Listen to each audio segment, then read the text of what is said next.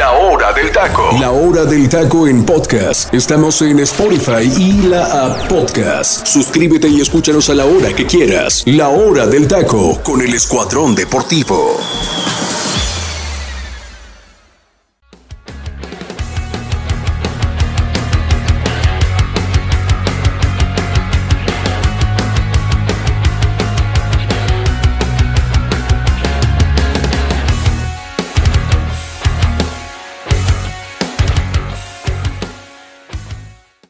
Bienvenidos a una nueva emisión más de la hora del taco. Muy buenas tardes para usted. Sea bienvenido a un programa más de su programa favorito de aquí del Comandante Radio 101.3 FM. Gracias a la gente de Guatemala y el Estado de Chiapas por escucharnos a través de esta frecuencia y también a la gente que nos escucha muy, pero muy puntualmente a través de la aplicación de Tuning Radio en toda la República y Estados Unidos.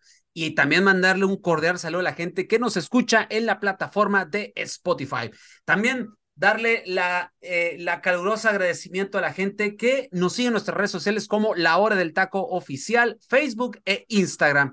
Mucho, pero mucho que platicar. Tenemos casa llena el día de hoy. Es un gusto estar con todo el panel de lujo de la hora del taco, el Escuadrón Deportivo al servicio aquí del Comandante Radio. Y pues ya sabe, ¿para qué nos, para qué nos hacemos eh, con los temas? Hay un tema muy preponderante y que fueron las declaraciones de nuestros federativos.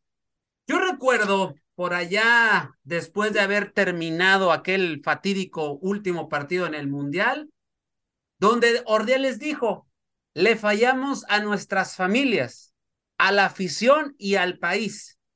Después de esa eliminación, obviamente. Y después alguien dijo, tenemos 60 días para dar respuestas.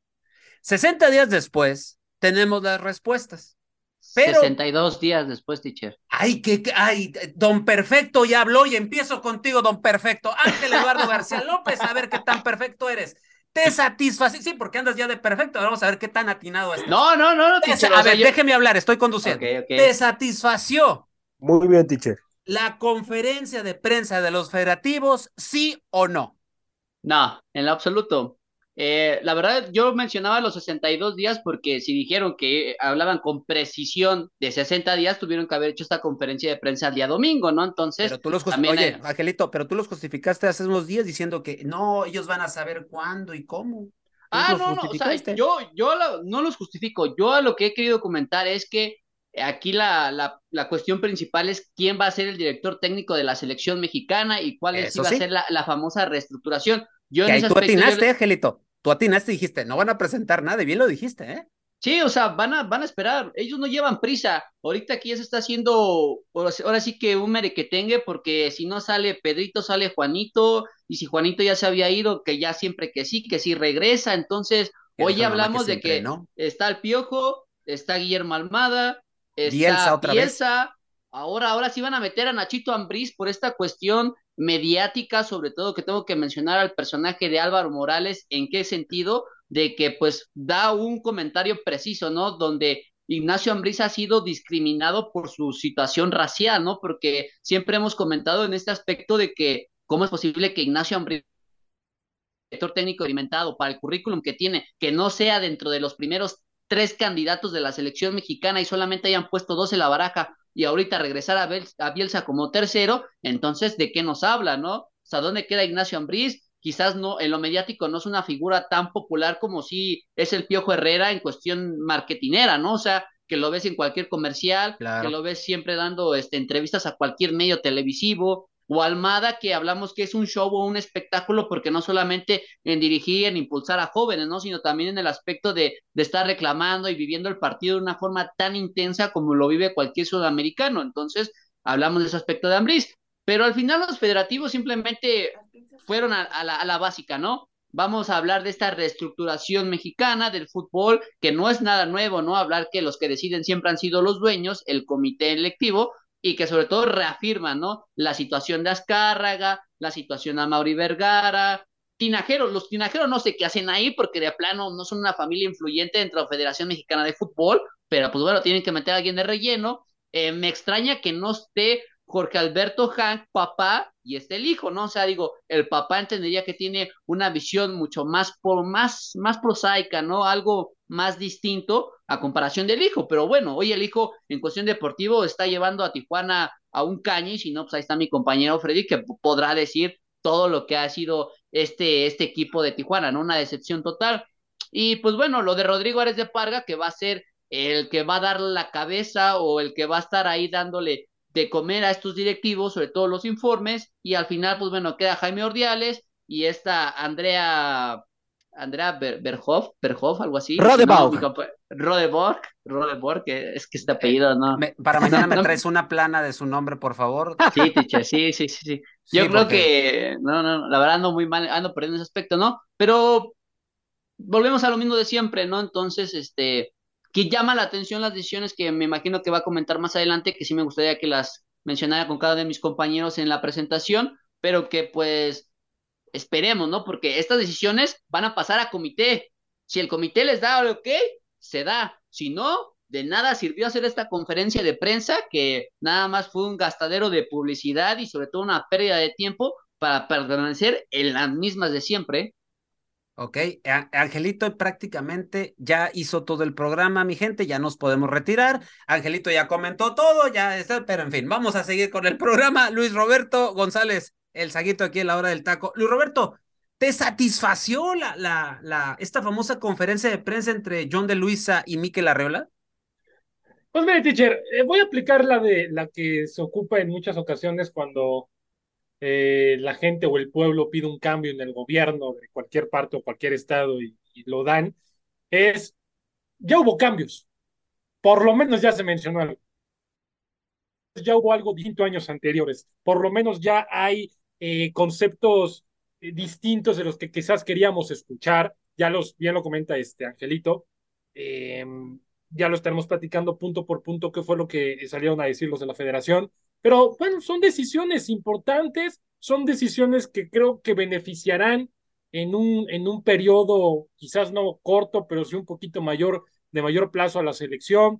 Eh, regresa la competitividad en, en, en, tanto en selección como en el fútbol eh, mexicano, regresará seguramente, desaparece lo que muchos de nosotros hemos dicho o hemos eh, argumentado con el tema de la multipropiedad, el tema que se manejó del ascenso y el descenso, que regresará también, el regreso a la Copa América, el regreso, bueno, el, el, esta parte que menciona John de Luisa de que es poco viable en corto plazo que se pueda regresar a la Copa Libertadores, pero bueno, cuando ya tienes un poquito más de estructura, creo yo que está bien, digo, tampoco tenemos que verlo todo como de manera negativa, ya hubo cambios, ya hubo algo distinto, por lo menos a lo que ha antes. por Dios. Pero cambios todavía, todavía no aceptados, ¿eh? Esas son las propuestas de los federativos. Pero ya son propuestas que el club de Jovi tiene que, tiene que poner sobre la mesa para que ellos los acepten, ¿no? A ver, compañeros, dejen, que Luis Roberto dé su punto y ahorita vamos, vamos Correcto. por pregunta. Gracias, teacher. Correcto, pero con las propuestas que hay, a falta de que se aprueben, por lo menos ya están sobre la mesa, por lo menos ya, ya se tocó la idea y el concepto. Ahora, esto puede ser un arma de doble filo, teacher. Pueden salir a decirlo de la federación, va a regresar el ascenso y el descenso, pero por dentro es, nomás se los decimos, nomás se los decimos, este, no, nomás se los decimos y ya este, cualquier cosa, nos hacemos, nos, nos, hacemos tontos, nos hacemos tontos, ¿no? Eh, pero bueno, siento yo, teacher, que es un, eh, pero ligero avance con lo que se comenta falta de que se apruebe. Y si se aprueba, creo que todos vamos a estar contentos. Ok. José Luis, yo veo que ya estás inconforme en algunas de tus de las aseveraciones de tus compañeros, pero a ti te satisfació lo que dijo Miquel y John de Luisa eh, el día de ayer con estas con estos cambios que ellos están proponiendo? Muy buenas tardes, teacher. Un saludo cordial a toda la gente que nos sintoniza y a mis compañeros, pero esto me huele a algo muy similar que vivimos con el gobierno en cada sexenio. Quitamos las calles para meter calles nuevas. Estamos escuchando lo mismo que venimos escuchando año tras año, cada cuatro años hablando de lo que es el proceso mundialista y las cosas siguen igual. Sabemos que es un monopolio el fútbol mexicano y las cosas no terminarán cambiando.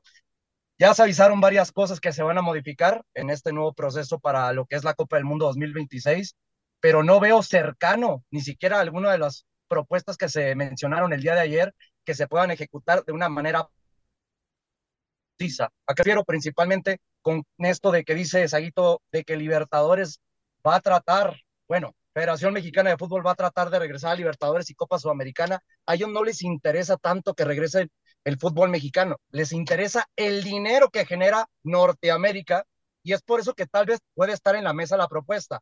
Pero la verdad no me sorprende nada de lo que escuchamos el día de ayer. Las propuestas es la misma perra pero revolcada y lo digo más que nada principalmente porque dicen, wow, van a invertir el 40% en, en las canteras para que generemos más calidad de futbolistas y que podamos tener esa facilidad de abrirle las puertas al viejo continente.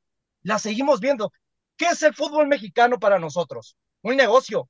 Y el negocio no va a dejar de existir mientras estén los mismos federativos. Y Angelito, te contesto, ¿por qué no estás el señor Jorge Kang en la Federación Mexicana de Fútbol? Porque es, la casa, es el dueño de la casa de apuestas más grande de México y Latinoamérica. Y tiene que utilizar a su hijo como títere, que es el dueño del equipo, para poder utilizar ese monopolio que ya tiene caracterizado. Y hoy en día podemos asegurar que el señor Jorge Kang es el dueño más rico de la Federación Mexicana de Fútbol.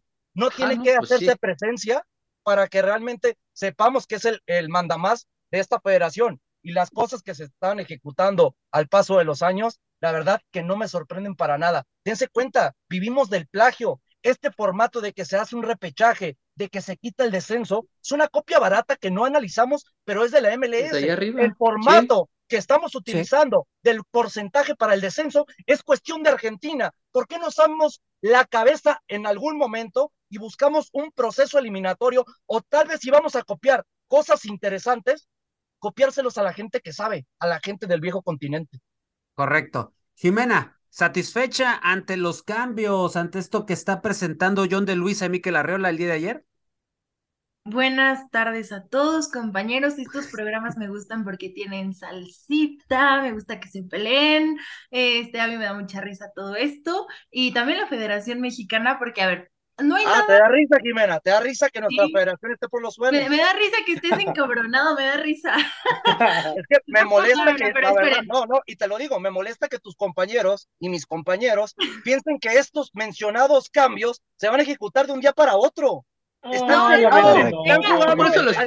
Escondidas con la venda así, no, con la venda puesta. A ver, a ver. No entiendo, la verdad. A ver, dejen hablar a Jimena, dejen hablar. Jimena. Para empezar, no ha habido ningún cambio. O sea, todo sigue igual, nomás prendieron el micrófono y se pusieron a hablar, punto número uno. Punto número dos, esto no es nuevo, esto ya no los habían dicho, esto del ascenso, eso, o sea, todo es o sea, literal, agarraron y, oye, pásame el, pásame la conferencia que, que dimos hace seis meses, la vamos a decir ahorita, o sea, no hay nada nuevo, lo del ascenso, de hecho, cuando inició el repechaje, que fue en pandemia, que fue también una cuestión por la que pudieron manejar esa situación tan fácil, porque pues todos estábamos encerrados, empezaban eh, los jugadores nada más a puerta cerrada, pero esto no es nuevo y se supone que el repechaje iba a tener poco tiempo y que iba a ser nada más este pues un formato, una prueba a ver qué iba a pasar y luego íbamos a regresar al tema de ascenso y descenso y todo eso y no ha sido, o entonces realmente díganme qué nuevo me ofrecieron que ya no se dijera o que se suponía que no nos iban a dar. O sea, yo no veo nada, solo veo a una persona que salió a hablar, que dijo, sí, sí, sí, sí, sí, les vamos a dar esto, les vamos a dar al otro, ya cállense, dejen de estar molestando, este, y ya, pero pues no hay nada, o sea, todo sigue exactamente igual y sin técnico, así que, pues, X, planeta.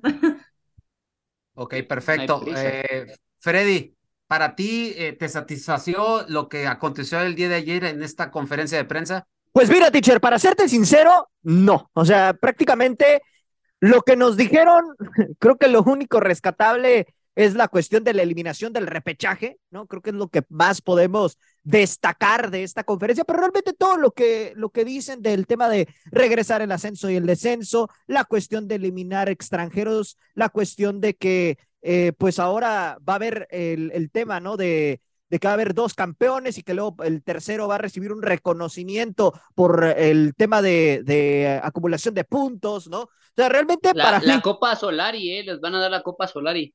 Sí, no, no, no, imagínate, o sea, lo que es Solari, lo que es Nacho Ambriz en su momento, Miguel Herrera con Tijuana, o sea, ahora, ahora que estamos jugando con ese lado, por ese y lado. tiene que meter a Cholos, ¿no? Tiene que meter a Cholos. Ah, bueno, lo, lo, lo, menciono, digo, nomás ahí lo pongo, pero realmente, o sea, a mí se me, se me hizo, bien lo mencionan mis compañeros, una pérdida de tiempo, o sea, creo que lo único rescatable de todo esto es la cuestión de, del tema de la eliminación del repechaje, porque, por ejemplo, también mencionaba lo de, eliminar la multipropiedad. Obviamente eso no va a pasar. O sea, por más que lo pongan sobre la mesa, por más que lo estén diciendo de que se va a tratar de, erradicar este tema para el 2026, ¿no? No va a pasar. ¿Por qué? Porque esto es lo que deja, lo que deja dinero, vaya. Entonces, eh, también esta cuestión de la Copa América, no, es que el boleto, ¿no? Necesitamos ganarlo eh, jugando este torneo en la Nations League, ya sería de verdad una verdadera trastada que México no avanzara y se obtuviera este boleto, tomando en cuenta los rivales que va a enfrentar en marzo. Y luego aparte mencionan lo del ascenso y descenso y le preguntan a, John de Luisa lo de la certificación de los equipos de expansión y él dice, bueno, tienen que mandar los requisitos en marzo. En marzo es cuando se, se cierran las inscripciones. Entonces dices así como de, o sea, para mayo es cuando se supone que se va a aprobar todo esto y cuándo van a dar la apertura eh, absoluta de, de, todo esto que están mencionando. No, sería aplicado para el próximo torneo, Freddy, no para sí, sí, este sí. especial, sino ah, para no, no, yo me refiero para la apertura, ¿no? Para la apertura 2023, se supone. Ajá, a partir de la apertura 2023, sí, clausura 2024, ahí se va a tomar de acuerdo a la porcentual quién va a descender y, quién es lo que no me cuadra. En, mayo, en mayo se supone que ellos, ojo, eh, ellos están poniendo, se están poniendo las fechas. Por eso es que los cuestionamientos de todos los medios que nos dedicamos a esto. Yo lo que no entiendo es lo de la certificación en marzo. Esa es la parte. o sea que si en marzo no hay cuatro equipos certificados, ¿se elimina esa propuesta o cómo? Es la parte que no me queda clara. Olvidamos algo y de lo que ya habíamos platicado en otros programas anteriores. La situación de que si van a cumplir los requisitos de la famosa libreta de cargos que impone la Federación Mexicana de Fútbol, que por eso eh, se, se, denegó el ascenso en torneos anteriores precisamente porque cuatro equipos no cumplieron la plaza, ¿no? Que era lo que se pedía como requisito mínimo y que solamente el único que podía acudir con eso era Leones Negros del Guadalajara. Entonces, por eso fue que de plano se, se declinó la parte de poder ascender y entonces ahorita se, se les ha impuesto de que tengan un estadio con un aforo, de estacionamiento, que tengan este, sus propios campos de entrenamiento, que cumplan cualquier X cantidad de requisitos hasta el más mínimo. Entonces, pues veremos qué pasa. Pero aquí no cuadra algo. Angelito, pero aquí no, cuadra algo. El hecho de que, ok, dicen lo de la certificación, ¿no? Y tú mencionas algo muy importante, los puntos que se tratan en carpeta que quieren ellos implementar para que puedan eh, ascender los equipos de liga de expansión. Pero ¿qué va a pasar si, por ejemplo, queda campeón un equipo que no esté certificado. Entonces el ascenso y el descenso no va a regresar por ende. No, y, y, nos olvidamos de algo importante. Qué bueno esa es la parte que no cuadra. ¿Qué va a pasar con la estructuración que se tenía de que si un equipo descendía, se va a poder efectuar la famosa cláusula de pago para poderse mantener en primera división? Porque ese también podría ser un obstáculo. Eso fue lo que también mató de plano el ascenso y descenso, que sí lo teníamos, pero que si el equipo pagaba la famosa multa, se mantenía en primera división y empezaba, y empezaba su cociente desde cero. Entonces también eso impedía que otros equipos pudieran ascender por más que obtuvieran el boleto de forma. Exactamente. los millones que les pedían. Ahora, todo ese dinero que pagan en la multa para, para ahora sí que solventar el tema del descenso, ¿por qué no lo invierten mejor en armar un equipo competitivo y no estar peleando en esos lugares? Digo, a final de cuentas, esos millones que vas a otorgar a la federación por la multa, pues mejor inviértalos en armar un buen equipo y sales de ese problema, digo. Se, se, supone que hay apoyo económico para estos equipos de expansión para que puedan, según mejorar su infraestructura. Pues llevamos dos años y no veo nada, ¿eh? y puedan alcanzar esos famosos cargos que tanto impide la Federación Mexicana de Fútbol. Obviamente no lo hemos visto porque no se ve que ningún equipo salga beneficiado, más que los que ya tienen una estructura económica y un modelo de negocios que los han solventado a lo largo de los años, pese a que han pasado pandemias y este tipo de estructuras que les han hecho el feo, que donde sí conseguían dinero era de la famosa Copa MX, que de plano ha sido algo que los, pues, también les cayó de mal, ¿eh?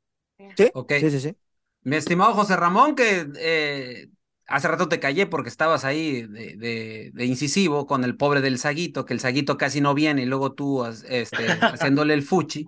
Pero bueno, José Ra, a ver, ¿Satisfecho? ¿Sí o no? ¿Y por qué? Más breve porque ya le casi, casi nos acabamos el programa y, todo el mundo ya está hablando y está sacando la carnita. Pues no, todo, no hay ni preguntas en el respecto. Pero, José Ya, que nos, ya que nos despida, teacher. Sí, ya casi, casi, ¿no? No, no, teacher, la verdad es que, pues a Tole con el dedo, un placer, un placer saludarlos primero. Buenas tardes a todos. A Tole con el dedo nos volvieron a dar otra vez. Otra vez de lo mismo, teacher, otra es, esta situación de, de, del ascenso y descenso ya lo habían comentado, que lo iban a poner sobre la mesa. son, son situaciones complicadas, teacher, que hay que ver si, si realmente lo porque pues quien toma las decisiones son pues los, los dueños, ¿no? Emilio Azcárraga, el, el encargado de, de, Guadalajara, Mauri Vergara, este, los, los del comité de, dueños son los que van a ver si, si realmente van a llevar a cabo esta situación. Lo de la situación del ascenso y descenso, híjoles, eh, yo creo que primero van a haber muchos intereses para protegerse en muchos aspectos, teacher, y usted sabe a lo que me, a lo que me refiero económicamente hablando. Para ellos les conviene muchísimo que todavía no, no esté el ascenso y descenso, ¿eh? en muchas situaciones. Entonces, hay que ver, hay que ver si todavía, pues sí lo van a llevar a cabo esta situación. De lo demás, teacher, pues es, es de lo más, de lo mismo, de lo mismo, de lo mismo, y no tuvo nada, nada de caso esta conferencia que hicieron, pura pérdida de tiempo. Si realmente hubieran querido un cambio, era, era en este torneo, teacher. Un cambio en este torneo y, y darlo en cuanto la selección salió eliminada, al tercer día, dar, dar esta conferencia de prensa y decir, ¿saben qué? En el inicio de este torneo van a haber estos cambios. Ahí sí, teacher, ahí sí, entonces sí hubiera sido, yo creo, un cambio verdadero, pero ahorita esto, pues no, es más de lo mismo y ya hay que esperarnos otra vez a los dueños para ver si cuánto, cuánto, qué decisiones van a tomar en cuanto a las medidas que según ellos pusieron sobre la mesa. Correcto. Bueno, ahora sí arrancamos. A ver, Jimena, eh, yo sé que tú eres una persona muy inteligente, muy capaz, eh, eh, das muy buenos análisis, pero esto que presentaron, porque lo presentan y quiero dar el nombre completo aquí entre los apuntes que traigo, dice este paquete de reformas estructurales. Así le puso el señor Miquel Arreola. No estoy mintiendo, ahí estuvo la presentación que hicieron, la presentación electrónica, y así decía, me llama la atención, paquete de reformas estructurales. Yo cuando lo leí dije, bueno, ¿qué estoy? ¿Estoy en la mañanera? ¿Estoy en la mañanera de, de, del, del, presidente o, esto, o estoy eh, eh, en, conferencia de prensa con los federativos de, del fútbol mexicano? En fin, ¿no? Pero, Jimena, comenta, eh, comenta estos cambios estructurales y para ti, Jimena, ¿cambian de raíz eh, esto que presentan? ¿Van a cambiar de raíz los problemas de fondo del fútbol mexicano? Bueno, primero que nada, la palabra reforma significa modificación de una cosa con el fin de una mejoría. Pues, pues no han modificado nada, digo, ahí vamos mal, ¿no? Para empezar. Y la otra, creo que son buenas propuestas. Digo, tampoco vamos a decir que, que regrese el ascenso no, no va a ser malo, ¿no? o el descenso. Creo que eso apoya bastante a muchos equipos, afecta a otros, ya saben a quiénes. Este, pero, pero bueno, pero no creo que sea lo único. O sea, creo que esto no es cortar el problema de raíz, creo que hay más situaciones, darle continuidad. O sea, no creo que solo por eso, por regresar el ascenso y eliminar el repechaje, me aseguren que la selección mexicana va a dar una buena participación en 2026. O sea, no, no creo que sea la varita mágica o, o, el tema de que sí, ya, con eso vamos a ser campeones del mundo, vamos a pasar al famoso quinto partido, ¿no? O sea, porque ese es su objetivo, ¿no? Antes que nada, o sea, parece que les, lo único que les importa es pasar al quinto partido y dejamos atrás las formas y a quién llevamos y cómo lo hacemos, pero no, no, realmente no, entonces, pues eso es lo, lo que podría decir, teacher. Muy bien, Jimena. Angelito, eh, con estos cambios, con este paquete de reformas estructurales, siento como que estoy en el Senado de la República con, estos, con estas reformas que presenta Miquel Arriola, ¿no? Y que presenta los federativos, ¿hacia dónde vamos como liga, pero también como selección que está aspirando a participar en un mundial el 2026? Pues ahorita vamos por una calle totalmente oscura, donde ahorita le están poniendo una propaganda de que vota por nosotros o danos el voto de confianza y vamos a poner alumbrado en toda tu calle.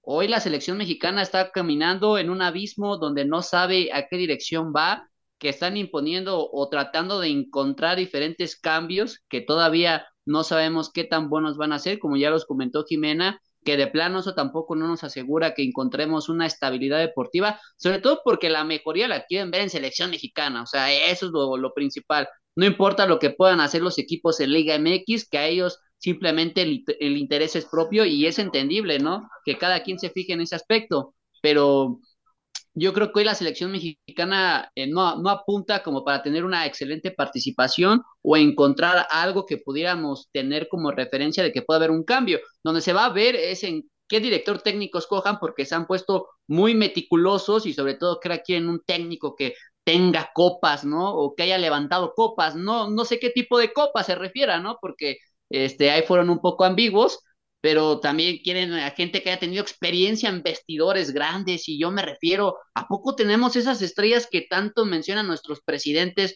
o nuestro hoy actual comité de comandado por John de Luisa? Entonces, pues no entiendo, ¿no? No, no entiendo ese aspecto. Entonces, pues bueno, veremos hoy a dónde vamos, pero creo que todo se va a ver impactado en el director técnico que elijan al final y en el primer encuentro amistoso que va a ser un foco rojo como para poner atención de lo que ejecuten cada uno, ¿eh?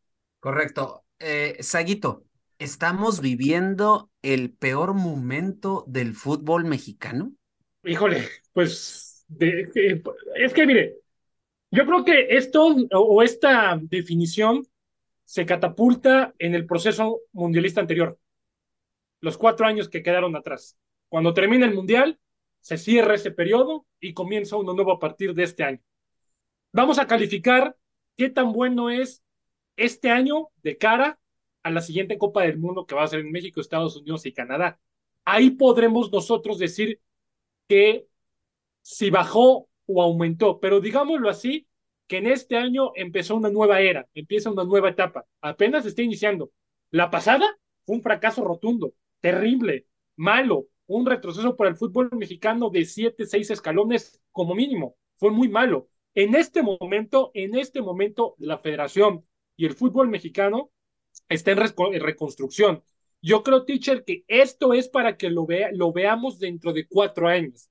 Pero algo muy importante que maneja, que, que, comenta Jime y que comenta Angelito, tres y medio, que comenta Angelito y que, comina, y que comenta este, Jime. Todo esto no es por la Liga MX, no es porque quieren que la liga sea competitiva, es por la selección mexicana, solamente es el principal motivo por el cual se está haciendo todo esto, porque de cara, bueno, lo que pasó en el Mundial cuando, cuando eh, finalizó, todo el mundo se preguntaba qué va a pasar, y el ascenso dónde está, y el descenso, y la Copa América, y el repechaje, y la multipropiedad, todo eso. Entonces, como para tratar de apagar el fuego con una botella de agua, es vamos a aventar todo esto a ver qué es lo que va a pasar en el futuro. Que se apruebe o que no se apruebe es diferente. Pero yo creo, teacher, que a partir de este año, de enero de este año, empieza una nueva etapa y una nueva era dentro de la Federación Mexicana de Fútbol. Y como siempre, como siempre, se va a terminar definiendo qué tan bueno, qué tan malo fue cuando termine la Copa del Mundo. Pero algo muy cierto, algo muy cierto y que es completamente verdadero.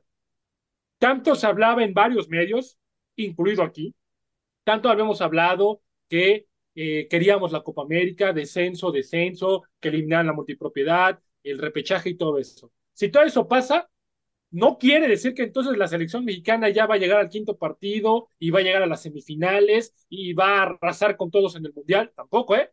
Tampoco. Yo lo sigo manteniendo como lo comenté el día de ayer. Yo creo, teacher, que más que nada este tema es de calidad de futbolistas y no tanto de, esquema. Yo creo que los futbolistas que tenemos no dan para más en una Copa del Mundo. Correcto.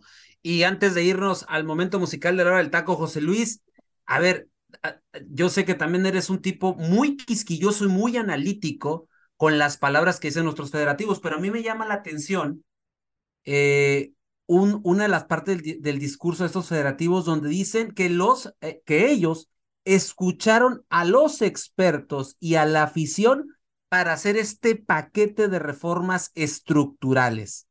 Mi pregunta para ti, José Luis, ¿Cómo hicieron esto? ¿A quién le preguntaron de la afición? Lo quiero saber. ¿Y quiénes son esos expertos que les dijeron que hicieran este paquete de reformas estructurales? Al inicio de la conferencia de prensa lo dijeron tres veces. pasados en la afición y en los expertos hicimos estos, estos cambios. ¿Cómo lo hicieron, José? Explícame con manzanitas, con, eh, con, con peras o algo. Dime de dónde salió todo esto. Es que, teacher, es inexplicable porque no hay gente de fútbol en la Federación Mexicana de Fútbol. Eso es lo peor todavía, que ni siquiera hay gente conocedora del medio o gente con la que se pueda capacitar para que puedan implementar este tipo de reglas. Vimos que todos se asombraron, bueno, haciendo un poquito de recopilación, ¿no? Sin repechaje. Regresa el ascenso y el descenso, reducción de extranjeros. También se dice que se va a eh, invertir 40% más en las inferiores de todos los equipos de la, de la Liga MX. Hablando en cuestión de la Federación Mexicana de Fútbol, que Ares de Parga se convierte en el nuevo director de selecciones nacionales. ¿Por qué se convierte en el nuevo dirección de selecciones nacionales Ares de Parga? Ya lo habíamos dicho, Papi Hank. Papi Hank le abrió las puertas y es el último que le había dado todo el poder para dirigir al hijo menor, al hijo menor que hoy en día debería estar desafiliado en nuestro fútbol mexicano. ¿Por qué no tocaron ese tema en la Federación Mexicana de Fútbol? ¿Por qué no se le encontró un nuevo dueño al equipo de los Gallos Blancos del Querétaro? Vemos que realmente se maneja a como quiere para parte de los directivos, porque vemos Quinechivas, que la verdad, con todo respeto a, toda la afición que le va a Chivas Rayadas de Guadalajara, hoy en día, fuera de que sí es uno de los equipos más mediáticos del fútbol mexicano, ¿qué se ha ganado Chivas para encontrarse en el comité de selecciones hoy en día? Pregunta, compañero. Nada. No, nada. Es que no se ha ganado nada. América ha sido. Y lo mismo con, con los tinajeros, ¿eh? Deja tú con, con, los rayos del Necaxa, pero ¿sabes por qué los rayos del Necaxa levantaron la mano? Porque salió Grupo Pachuca, todos lo sabemos. Correcto. Mucho Martínez no quiso meterse en las manos negras, porque no sé si están informados, compañeros, y gente que nos esté escuchando, antes de que llegara Ares de Parga, el encargado que había postulado Grupo Pachuca de, para director de selecciones nacionales se llama Bielsa. Marcelo Bielsa, exactamente. Él era, él era. ¿Y, por qué no lo quisieron? Porque saben que es alguien que no van a dejar jinetear para nada. Y el problema es que cuando, cuando todavía Teacher le dice, no, como Marcelo Bielsa como director de selecciones nacionales, y ahí es cuando Grupo Pachuca dije, ah, entonces si mi punto de vista no lo van a tomar como bueno, me bajo del barco. Y, y según esto vimos que en este congreso que hubo de la Federación Mexicana de Fútbol, dicen que no le cierran las puertas a Grupo Pachuca pero realmente como se están manejando las cosas y manteniéndose Grupo Orley, que es uno de los prioritarios con mayor poder ahorita en la Federación Mexicana de Fútbol, es ilógico que vayamos a ver a Jesús Martínez y a su hijo, eh, Jesús Martínez, y a su otro hermano, que es el director deportivo del Club Pachuca. La verdad, es imposible que vayamos a ver a los únicos conocedores que estamos viendo en los últimos años que saben un poquito de fútbol, hablando en cuestiones directivas. Porque sí, a toda la gente la vuelven loca con que vamos a regresar a Copa América 2024. Pero si regresamos a Copa América 2024 no es porque México se lo haya merecido, es porque Estados Unidos y Canadá me invirtieron demasiado dinero y dijeron, bueno, México, tú estás ahí de arrinconado para, para lo que es el Mundial de 2026. Véngase para acá. Métete, métete de una vez. Sé el tercero de CONCACAF que nos represente ya, para que seamos tres. Y por eso bueno, incluyen. Que, Ahora, sí es Estados Unidos como tal, o sea, no tanto Canadá igual. Correcto. No, y, y sí saben por qué se va a Estados Unidos, por la faceta del bicentenario. Saben que la Copa América que más ingresos ha generado a nivel de historia es el bicentenario, cuando vimos el bicampeonato. En 2016. Por lo mismo, están buscando nuevamente a Estados Unidos, que saben que es donde hay ingresos. ¿Por qué crees que normalmente en Sudamérica voltean más ver a Estados Unidos que a México? Porque saben que hay cosas mejores que aprenderles en cuestiones deportivas que a lo que es el patriotismo mexicano. Y el Saguito te lo puede decir en otros deportes. Estados Unidos trata de ser potencia en el fútbol, que le falta mucho todavía para hacerlo, pero ve la potencia que es en cada uno de los demás deportes a nivel mundial. No, y lo que hace Estados Unidos es que no voltea a vernos, ni nos pela, Estados Unidos ni nos pela. Estados Unidos tiene lo suyo con base a trabajo, dedicación de sus jóvenes, academias que son tendrían por qué vernos, ¿eh? no, no, mejor, me tapo, mejor me tapo. Y ahorita se los comenté, compañeros, hoy en día el fútbol mexicano, sabemos que a lo largo de la historia nos encanta copiar culturas, nos encanta, nos encanta copiar cosas que tal vez ni siquiera sabemos implementar. Lo, el no descenso es parte de la MLS, y eso que la MLS es una menor liga que la mexicana. La cuestión del repechaje, ¿qué deportes en el mundo lo utilizan el repechaje, los famosos playoffs? en Estados Unidos. Correcto. Exacto. Volvemos a lo mismo. Es que no, nos encanta copiar, que realmente a la gente que le deberíamos copiar o copiar, como lo quieran llamar, para crecer. Imitar, para que no te metas en broncas. Sí, gracias, teacher. Realmente para lo que deberíamos implementar en el fútbol son este tipo de cosas. Lo único que puedo llegar así a medio aplaudir, que ni siquiera llega un aplauso, sería con los dos dedos meñiques, yo creo, sería lo único que pudiera aplaudir. Le haría así, lo único que puedo llegar a hacer como tiranosaurio rex, algo le trataría de hacer, es a la única prioridad de que consiguieron un partido razonable, amistoso contra la selección de Alemania. Que y ya lo hemos comentado aquí. Aplaudir, ¿en qué cuestión? Díganme, ¿desde cuándo no enfrentamos ni siquiera en un partido oficial a una potencia quitando a Argentina? Claro, claro, claro. Bélgica, 2017. 2017. ¿Cuánto ha pasado, Angelito? ¿Cinco años? Noviembre del 2017 fue el último partido que tuvimos con Bélgica. cerca de cinco años, pasando cinco años ya. Y, vamos a regresar a enfrentar una potencia que la verdad tampoco hay que decir que Alemania venga en un muy buen momento, pero algo nos va a dejar de enseñar. Y algo va a servir. Este y, también, y también ahí por debajo se está intentando conseguir otro amistoso con una selección igual dentro del ranking 10 de FIFA.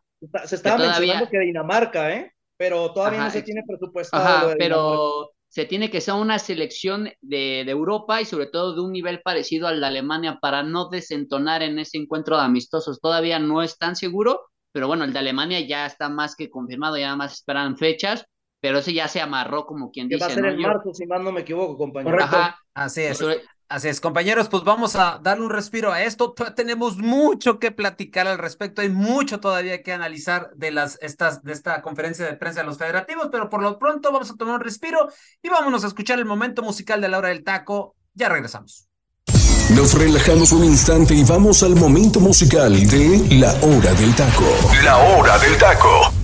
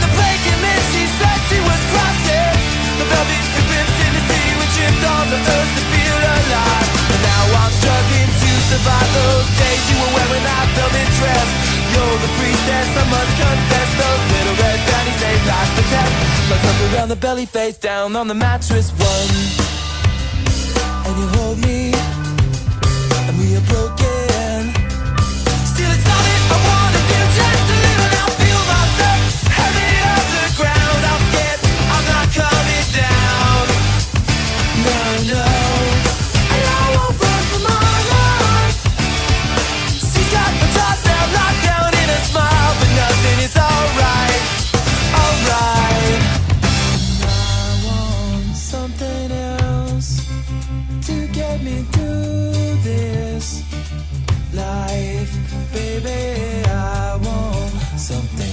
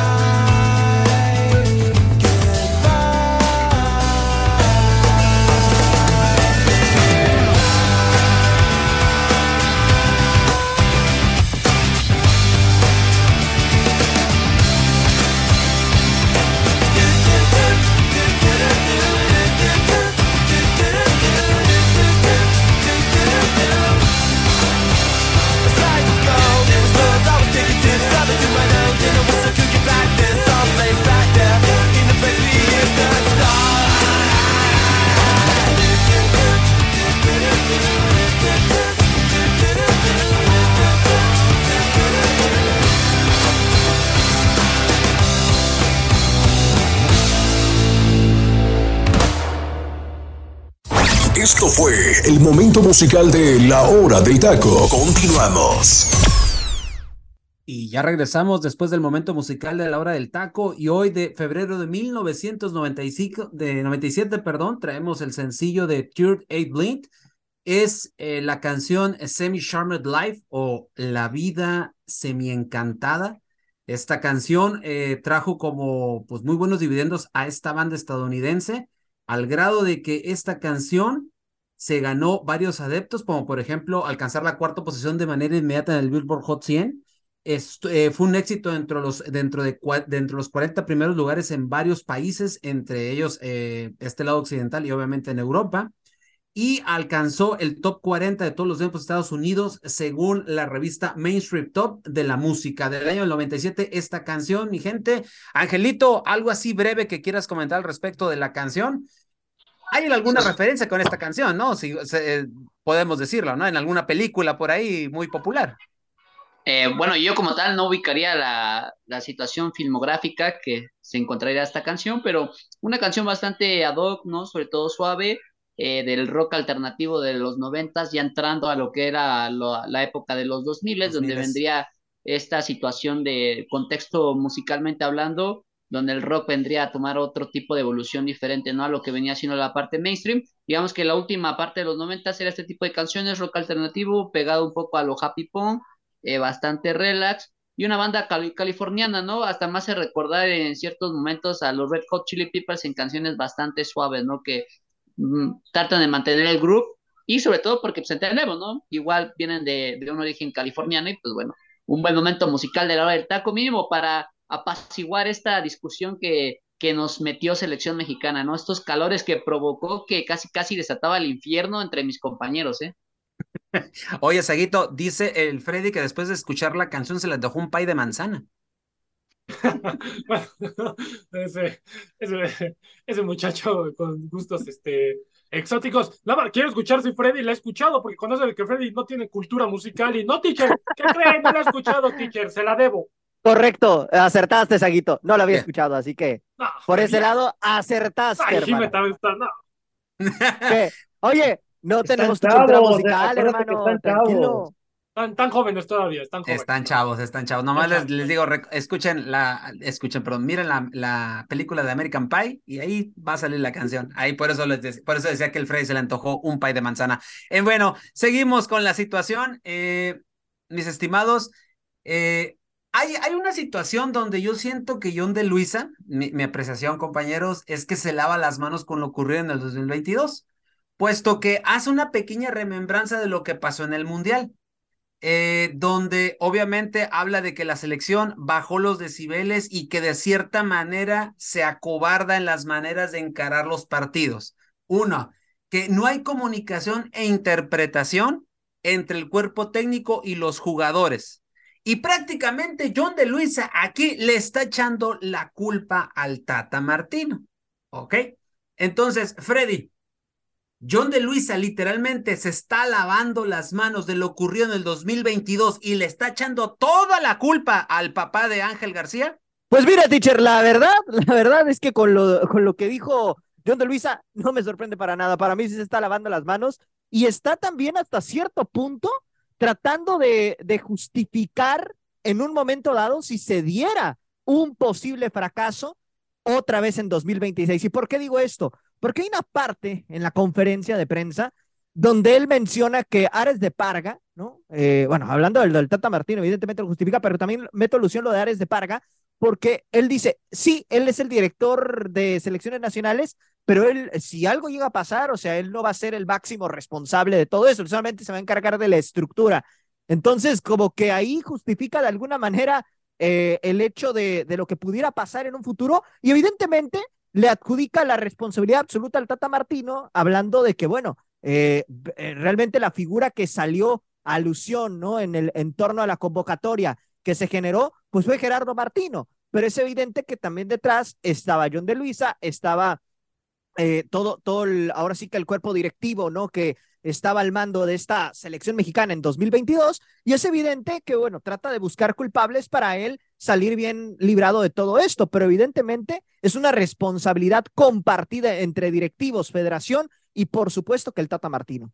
Bueno, este, Angelito hace rato se le salió una lagrimita nomás de escuchar que, que el directivo que tanto apoyó al Tata Martino, que lo defendió a capa y espada, John de Luisa, hoy prácticamente se haya lavado las manos y le ha aventado el, el, el, la bolita a, a, a, ya, a Gerardo ya, Martino. Ya que, no, ya que no está, ahora sí le damos con todo, No, ¿no? no, Angelito. A ver, a ver, ¿de qué manera lo vas a no, cubrir? No, me refiero a, no, no, a, los directivos, decir, a, los directivos, antes, antes, de que comentes algo, te tengo que tomar un punto muy importante. Antes de que lo defiendas, ¿en qué debido momento le faltó el respeto previo a la Copa del Mundo John de Luisa? ¿En qué momento lo hizo? Ahí está, ok. Pasa, termina su proceso. ¿Y qué pasa con Gerardo Martino? Apuñaló a la selección mexicana con prensa paraguaya, ¿o no te quieres acordar? Ah, no, sí, obviamente, ¿no? Porque. Ah, cuando, obviamente, yo le cuando, dice, cuando, cuando, tenga la oportunidad de acuchillarlo, lo voy a acuchillar. ¿Qué hizo el día de ayer? Lo acuchilló. Prácticamente no, respondió, pero, ¿no? Pero, a, a, la situación. Exactamente, realmente no estas, hizo estas, Sí, habla, Angelito. Estas cruzadas prácticamente desde que se dio la eliminación de México se han dado con todo, ¿no? Sobre uh -huh. todo, más que nada, aquí hay rencor de, de todas partes, ¿no? De Martino por parte de federación y afición, que bueno, de lo de la afición lo puedo entender porque no se calificó a lo que se esperaba, de Federación Mexicana porque hoy tratan de hundirlo cada vez más. Martino, pues bueno, se va a la cómoda donde lo han tratado bastante bien, ¿no? O sea, tampoco es como que se haya ido con un medio cualquiera, ¿no? Se fue con un medio paraguayo porque pues ahí tuvo su momento de éxito y ahí tuvo ese respaldo futbolísticamente hablando. Pero yo creo que aquí el responsable principal pasa por Gerardo Torrado, porque si no fuera por Gerardo Torrado, eh, no hubiera habido estos momentos que menciona John de Luisa, ¿no? De que no hubo conocimiento, que no hubo interacción directa, ¿no? Entre técnico y directivos, que no hubo este conocimiento de jugadores, que yo ahí sí no entiendo, no, sé qué es lo que quieren de un técnico que sepa de, de esos jugadores, eh, qué tipo de, de juego juega la Play, qué, qué tenis le gustan, qué música escucha, o no sé qué es lo que quieren que conozcan de los jugadores. Digo, basta con que los veas que eh, tengan un buen desempeño futbolísticamente correcto, hablando, correcto. ¿no? Que eso sí me importaría. Su vida social, la verdad, me, me, importa un comino, ¿no? Pueden hacer lo que ellos gusten y manden. Pero entonces también venimos en estos momentos de contradicción, donde aquí van a haber punteadas, ¿eh? Y yo les puedo apostar que Martino igual va a haber un momento donde va a responder y la cosa se va a poner buena, ¿no? Porque cada uno va a quererse opacar y que los dos estuvieron mal, ¿no? Acepto que Martino se equivocó, como también Federación Mexicana de Fútbol se ha equivocado, pero hoy Federación Mexicana de Fútbol se va a la fácil, como lo comentan, lavárselas después de que todo está pues hecho, ¿no? Cuando literalmente estos problemas los venimos arrastrando desde hace mucho tiempo, desde hace mucho tiempo. Martino simplemente fue el chivio expiatorio que necesitaba la afición ¿Sí? como para poder encender, porque esto ya lo vivimos en 2014, lo hemos vivido en 2002, en 2010, quizás 2006, que fue el proceso que más esperanza se tuvo por cómo se tuvo el rendimiento futbolístico con Ricardo Lavolpe, que creo que es el único año que podemos discutir que no hubo tantos cuestionamientos, pero de ahí en fuera, todos los momentos que ha tenido selección mexicana, cuestionamientos miles, pero como se ha calificado el cuarto partido, no hay ningún problema, caemos en las mismas de siempre. Ahora que no se calificó, ahora sí queremos hacer un mar de lágrimas, un caos, una explosión, un diluvio, cuando esto lo hemos venido arrastrando, pero que no se ha, dado por suerte, ¿no? México está calificado por suerte en algunos momentos, pero eso no se dice, ¿no? Se calificó, se calificó, entonces no pasa nada. Y hay algo muy fuera de contexto en esta conferencia que tuvimos en Federación Mexicana de Fútbol. Yo no entiendo por qué ningún periodista que tuvo la oportunidad de estar ahí le preguntó por qué si Gerardo Martino terminó este proceso, tú no te fuiste con él, si tú también terminaste fracasando. Porque la verdad, si somos, si somos algo coherentes, John de Luisa fracasa en este proceso. Si lo mantienen, seguramente es por la buena relación que tiene con los otros federativos nacionales de las Y, otras correcto. y por el dinero que metió a Federación, ¿eh? También. No, es que hay que ser Tele- muy, Televisa. y más por el contrato de teacher, el que amarra a la selección Exacto. mexicana por durante ocho años, si más no me Exacto. equivoco, para jugar partidos moleros. Entonces, seguramente sabemos también, no, no hay que ser ingenuos, compañeros, y gente que nos escucha. John de Luis es de Grupo Televisa y siempre va a ser de Grupo Televisa. Si lo terminan bajando de directivo de la Federación Mexicana de Fútbol, le van a encontrar otro lugar Sí, en lo que es la industria. sí, Pero claro. hoy en día. Lo quieren mandar a la ser- FIFA. Sí, Es, es el exilio de John de es Luisa. el candidato número uno para mandarlo a la FIFA, pero hoy en día, ¿qué méritos ha tenido para ganarse ese puesto? No, no, no, no, no hay. Hay. Eh, José, estás muy callado, no sé si, no, no sé si tienes hambre o, o qué es lo que pasa contigo, pero te hago la siguiente pregunta. Manejan que ah, de nueva cuenta habrá torneo largo con dos liguillas, algo que pues muchos aquí quedamos así como con el ojo cuadrado, porque en cada liguilla habrá un campeón, pero al que logre más puntos, pues también se le va a dar un reconocimiento y entre ellos una, una lanita, ¿no? Como premio económico. Oye, eh, eh, José yo sé que buscan la competitividad y buscan una medida correcta, pero ¿no era más sencillo, mi estimado José Ra, regresar a los torneos largos de antaño? Donde esos torneos largos de cierta manera también tenían algo especial y creo que era mucho mejor de lo que hoy se presenta, aunque te estés riendo, Angelito, tú no los viste, yo sí los vi. Entonces, entonces ese, porque te estás riendo, ya sé de qué te estás riendo. Adelante, mi estimado José Ra, Ay, teacher, teacher. Ya no sé qué comentar en esta situación. Ni siquiera lo entendí bien a fondo qué es lo que quiso decir Si no con sabe qué comentar, compañero, famosos dos mañana, no torneos, se teacher. No, no, no, no sé qué es lo que quiso decir con esto de con dos liguillas y luego Que, que- lleno- que- que- y ellos mismos entendieron, ¿eh? Te puedo decir. Sí, no, no, no, o sea, güey, o sea, nada- ¿qué quiere hacer, teacher, con eso? ¿Qué casi casi tres campeones o cómo. ¿Qué, qué, objetivo quiere hacer con eso al, al siguiente equipo? Y, lo- y luego habló de que, pues, a ver si se le, si puede llegar a ponérsele una estrella al que, al, al que. Aquí Jimena sí lo sugiere que hasta le den un diploma, ¿eh? Aquí No, sí ya lo Jimena aquí mencionó. ya comentó.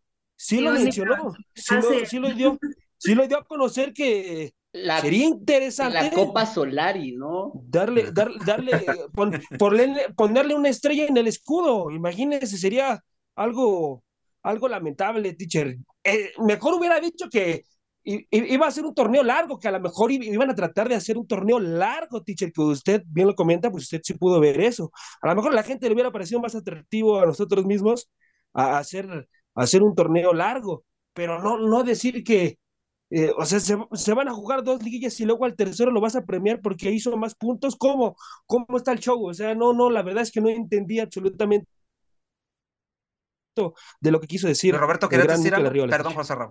Sí, teacher, fíjese que esta parte de, de- del torneo largo, yo creo que a, a la federación no le importa tanto quizás hacerlo. Estaría bien que lo hicieran como experimento un año.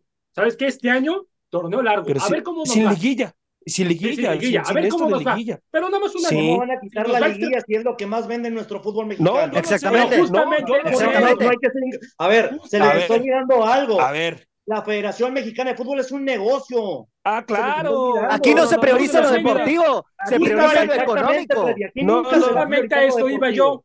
Justamente a eso iba yo. Que el torneo largo, para nosotros como medios y para la afición, quizás, y repito, quizás, porque el aficionado del Puebla, del Atlas, del Juárez, un torneo largo no les va a encantar, porque saben que sus equipos no ¿Quién van a dice? ¿Quién dice? No, Jimé. O sea, El mismo es muy Pumas. difícil que un No, no, mismo no, no, no, Pumas. pero no, no, espérense, no, pero es que creo que realmente hay que analizar, o sea, si a la Sí. Liga MX a todos los equipos les conviene, o sea, no solo a los equipos Pequeños, vamos a decirle. ¿Tú crees que al No, Querétaro no les- Pero ni siquiera no les Tigres, ni a Rayados, Pumas, ni a América. Pumas, ni a- Tampoco no les tus tampoco Pumas les guste Pumas. tanto, ¿eh? Te voy a decir Tampoco. Y Pumas, Pumas sí. bonito, Sí, ¿cómo no, o se sea, fue los gigantes del fútbol O sea, torneo, torneo largo, No, tanto serio. Pumas como Pumas Puebla como Tijuana muerto. estarían en el No, fondo, no, hermano, Pumas. ¿eh? No, no, no digan. Yo, les voy a, no, yo les voy a decir algo. ¿Por qué a los equipos Breve, no les eh, conviene? breve. Sí, ¿por qué a los equipos no les conviene? Porque ya tienen, ya tienen contratos firmados televisivos, que si Ah, obviamente se modifica la es. liguilla, van a querer más dinero. Exacto. Y entonces las televisoras se van a negar. Por eso y los equipos se, se opo- ahora sí que se, se, se opondrían a que se genere un torneo largo. Quieren un torneo corto porque ya saben cuánto les van a pagar si Claro. pasan a repechaje, si pasan a liguilla y si van avanzando. No, y tiene- No, la y coherencia lo que dice Ángel.